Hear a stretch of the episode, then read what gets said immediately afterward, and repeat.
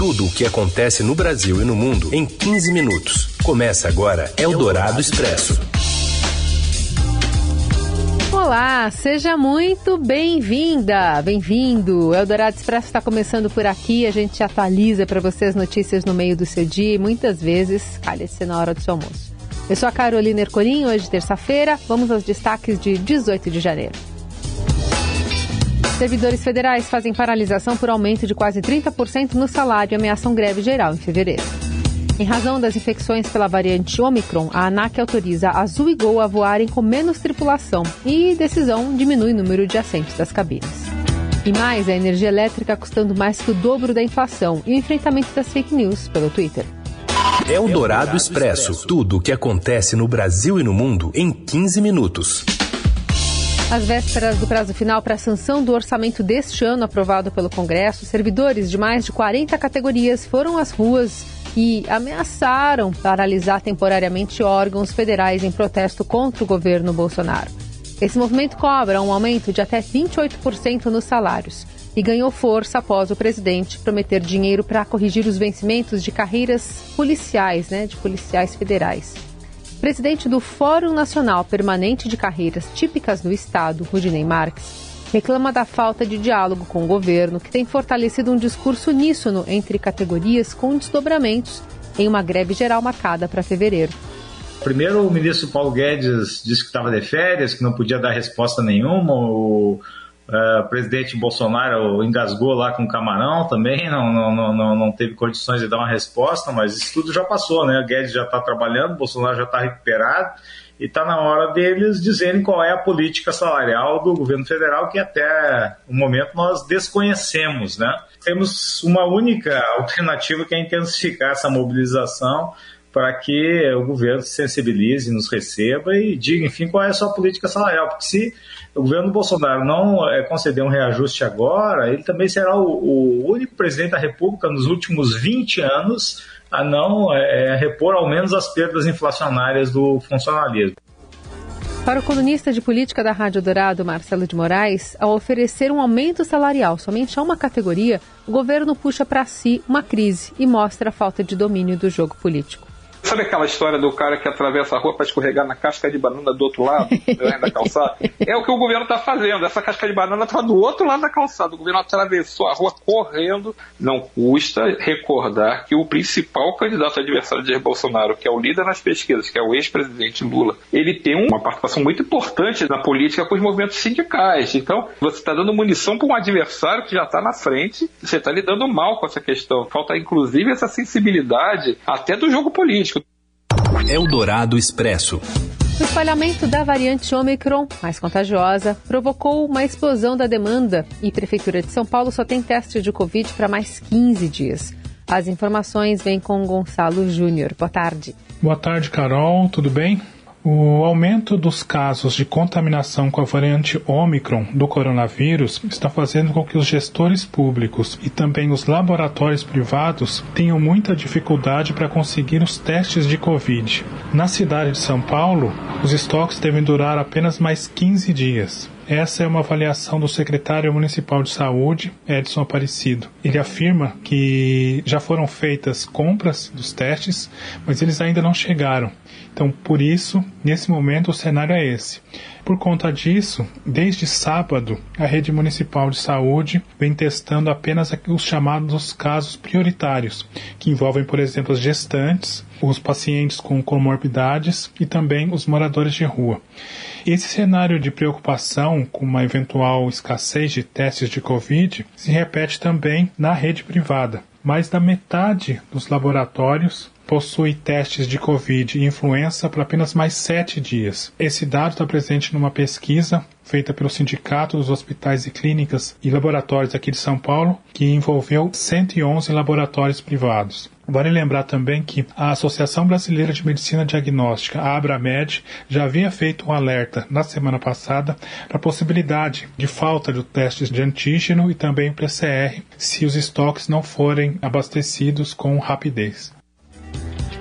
Dados da Secretaria Estadual da Saúde de São Paulo mostram que 76% dos internados com a Covid no Hospital Emílio Ribas, que é um centro de referência, não se vacinaram ou não têm a vacinação completa. Especialistas reforçam que a imunização não é capaz de barrar completamente a infecção, mas previne casos graves e mortes. Diante do avanço acelerado da Omicron, que faz postos de saúde lotarem em todo o país, a recomendação é que as pessoas procurem a dose de reforço.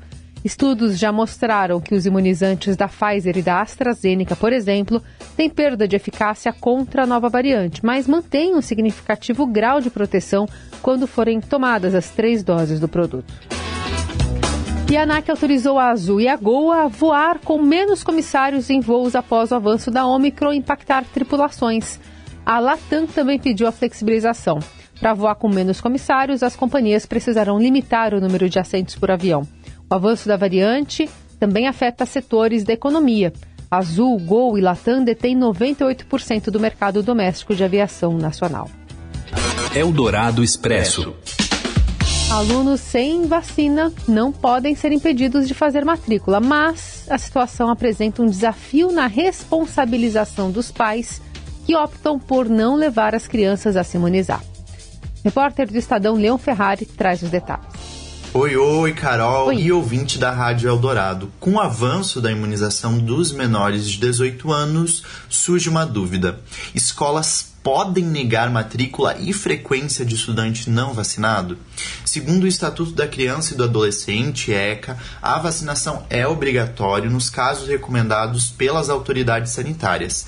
Quem descumpre esse dever inerente ao poder familiar ou decorrente de tutela ou guarda está sujeito a multa de 3 a 20 salários, e essa punição pode ser ainda mais severa.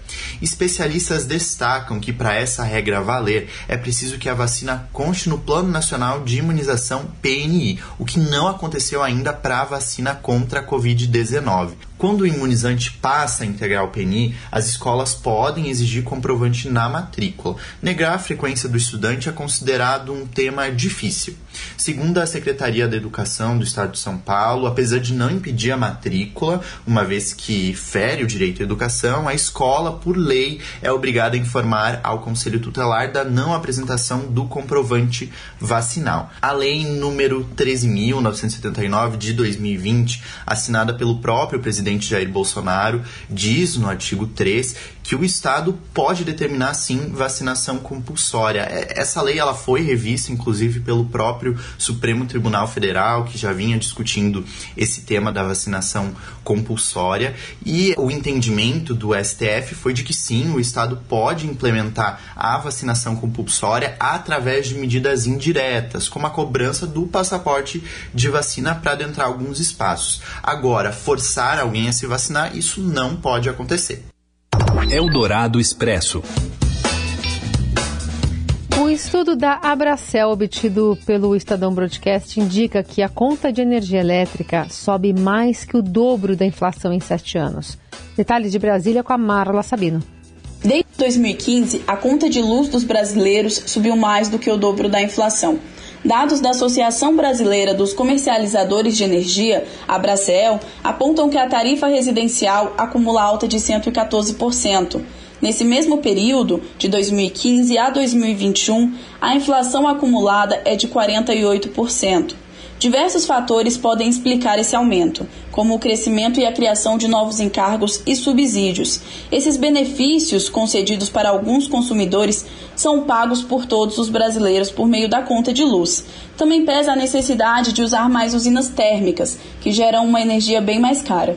Especialistas indicam que a conta de luz deve continuar subindo nos próximos anos. Para evitar isso, é necessário fazer algumas mudanças nas regras do setor elétrico. As tarifas também são pressionadas por algumas medidas adotadas pelo governo. No ano passado, por exemplo, foi necessário aumentar o uso de usinas mais caras, importar energia de países vizinhos e adotar uma bandeira tarifária mais cara na conta de luz. Tudo isso foi feito para evitar problemas no fornecimento de energia, diante de uma grave escassez nos reservatórios. Em 2021, a conta de luz dos consumidores residenciais ficou 20% mais cara. Isso considera os reajustes anuais das distribuidoras e a cobrança das bandeiras tarifárias, uma taxa adicional cobrada na conta de luz. Parte desses custos ainda não foram pagos pelos consumidores e o governo pretende fazer um novo empréstimo ao setor elétrico para evitar desequilíbrios nas empresas. A medida deve evitar um reajuste muito alto neste ano, imediato, mas terá que ser pago nos próximos anos com juros pelos consumidores. Você ouve Eldorado Expresso.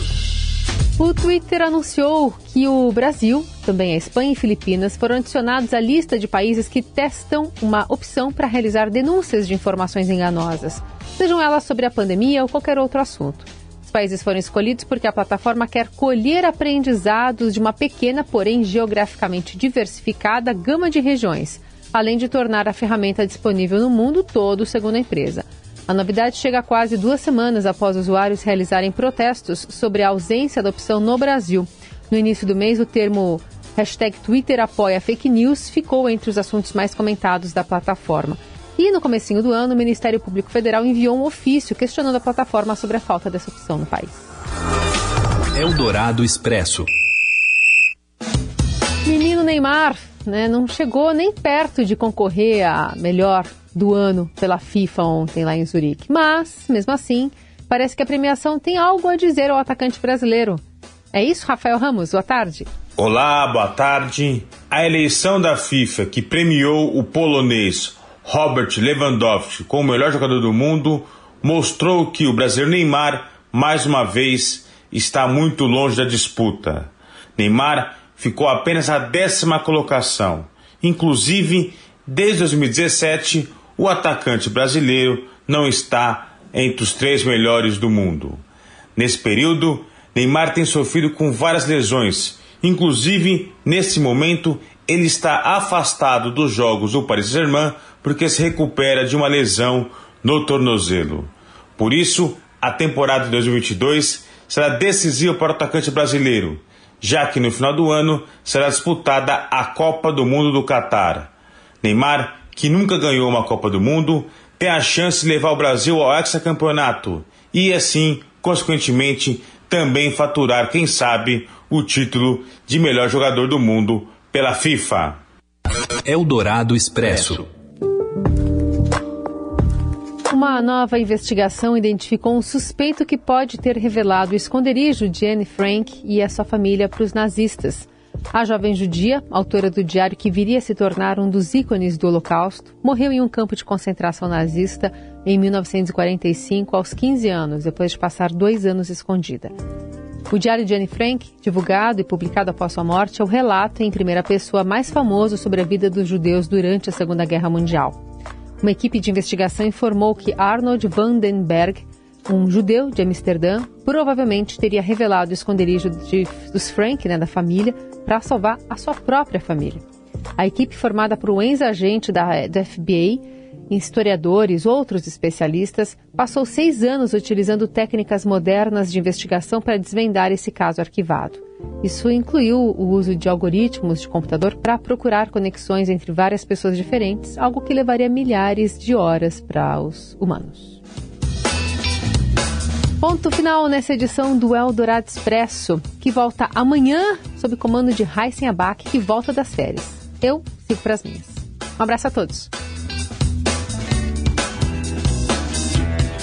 Você ouviu Eldorado Expresso tudo o que acontece no Brasil e no mundo em 15 minutos.